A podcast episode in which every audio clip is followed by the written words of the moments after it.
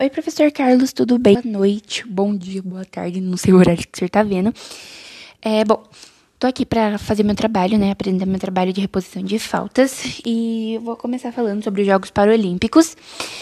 E, primeiramente, eu queria pedir desculpa pelo barulho que tá atrás, porque tá chovendo e minha avó também tá bem agitada. Ela tá lá na cozinha fazendo os barulhos dela. Bom, eu vou começar falando sobre os Jogos Paralímpicos e os Jogos Paralímpicos consistem em um evento desportivo que é constituído por competições de atletas de alto nível, desde portadores de algum tipo de deficiência, é, sejam elas sensorias ou físicas.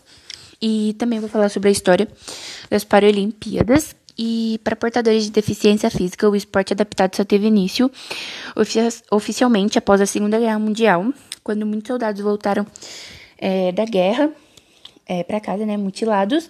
E em 1948, um neurocirurgião aproveitou o 16º Jogo Olímpico de verão para criar os Jogos Desportivos de Stoke Mandeville.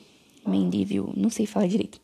Agora eu vou falar sobre a classificação dos atletas e os atletas são classificados de 10 a 45 de acordo com a sua capacidade funcional.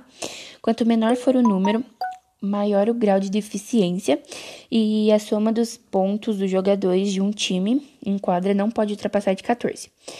É, vou falar algumas modalidades, eu não coloquei todas porque são muitas e não coube aqui, mas eu vou falar só algumas, que foi atletismo, é, badminton, basquetebol, não sei falar, esse bócia, boxia, sei lá, é, canoagem, ciclismo, equitação e esgrima. Coloquei essas daí. E a que eu vou falar vai ser sobre o atletismo e o atletismo paralímpico. É um esporte para prática, praticado por atletas com deficiência física e intelectual e está regulado pelo Comitê Paralímpico Internacional e é um desporte dos Jogos Paralímpicos de Verão desde os Jogos de 1960.